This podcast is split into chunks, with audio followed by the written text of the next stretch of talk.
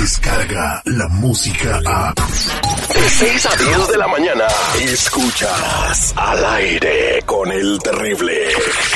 Mantente informado y al día con las noticias más actuales desde Telemundo. Estamos de regreso al aire con el terrible al millón y pasadito ya tenemos en este lunes 4 eh, de noviembre, ya estamos en el penúltimo mes del año, tenemos a Dunia Elvir desde Telemundo. Dunia, muy buenos días, ¿cómo estamos? Buenos días, feliz de escucharte. Buenos días y buen comienzo de semana. Lo mismo acá, muy contento de tenerte con toda la información y vamos a empezar a platicar con uh, lo que está sucediendo con Andrés Manuel López Obrador, eh, ya pues que pues ha, ha, entrado en controversia con la prensa desde el jueves pasado. Los periodistas exigían el nombre del responsable del operativo en Culiacán y cuando por fin lo dieron a conocer ante tanta insistencia Dunia, entonces empezaron los encabezados a decir que echaron de cabeza al general y de ahí empezó todo. Sí, oye, y esto fue durante su, confer su conferencia que siempre hace la mañanera, como tú lo mencionas desde el jueves pasado.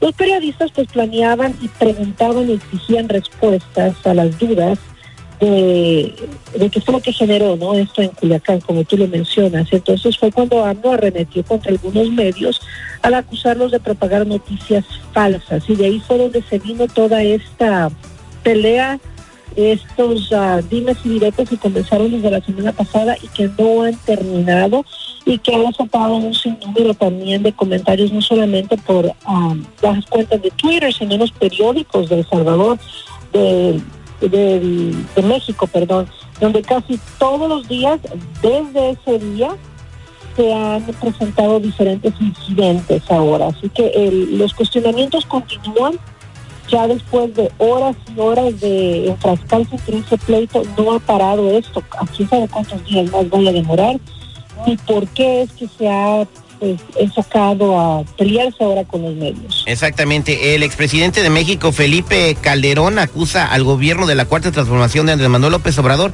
de tener bots trabajando, creando hashtags para que se conviertan en tendencia en las redes sociales, como el hashtag prensa prostituida eh, este hashtag eh, que, que, pues se hizo viral en México y fue tendencia lo que fue viernes, sábado y domingo. Ahora el gobierno acaba de decir hace ratito en la mañanera, hace unos minutos, que ellos no tienen bots, que averiguaron y que el 74% de los ataques y los comentarios en redes sociales son auténticos de la gente que está enojada. Así es, y otro de los mensajes que él puso también y que es algo que ha pues, despertado mucha controversia, es que él dice, los medios actúan en representación de los ciudadanos. Desde luego, no todos, sino que actúan en función de intereses creados. Esto fue parte de lo que dijo López Obrador. Y así, bueno, pues ha estado dándole duro y mientras unos lo interrumpen, él vuelve, vuelve otra vez estos ataques, ¿no? Pues sí, qué, qué lamentable que esté sucediendo eso. Están defendiendo de ataques de la prensa en vez de gobernar o tratar de pues tener un, una, un, un gobierno pues que colabore con medios de comunicación, con la prensa, que también es un tipo de poder y que lo único que quieren es darle a conocer al pueblo mexicano lo que está sucediendo. Claro que hay unos eh, medios como aquí en Estados Unidos, la cadena de las tres letras, que son como más, eh, se voltean más para un lado, ¿no? Pero casi siempre, pues las noticias, eh, si van corriendo la corriente es porque va pescadito nadando. No sé si me entendí. Buenos días, Dunia Terry. ¿Cuál? Hay, hay dos de tres siglas. No, CNN dije... y Fox. ¿Cuál? No, no, Dilo. Ok, Fox. Ah. Es que sí, a mí yo, yo me creí una confusión. Dije, ¿cuál de las dos? Yo veo las dos.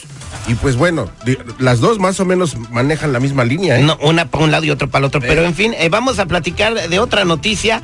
Se murió Walter Mercado, Dunia. Esta uh -huh. leyenda del. Me acuerdo de que daba los horóscopos. ¿Y quién no veía los programas donde él salía diciendo que nos daba mucho, mucho, mucho amor al final?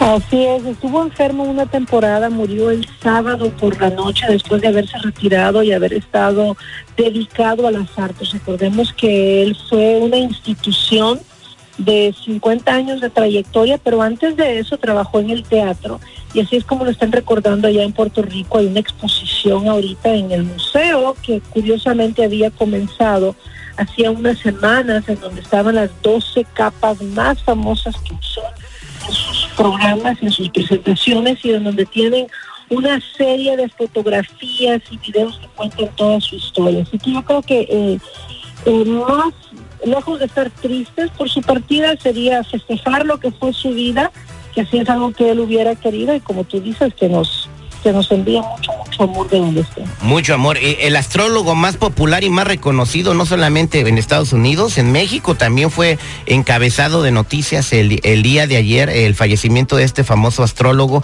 que leía los horóscopos todos los días y que la gente pues eh, lo aprendió a querer. Guni Elvir, como siempre te vemos hoy en Noticiero Telemundo. Descarga la música a. Escuchas al aire con el terrible. De 6 a 10 de la mañana.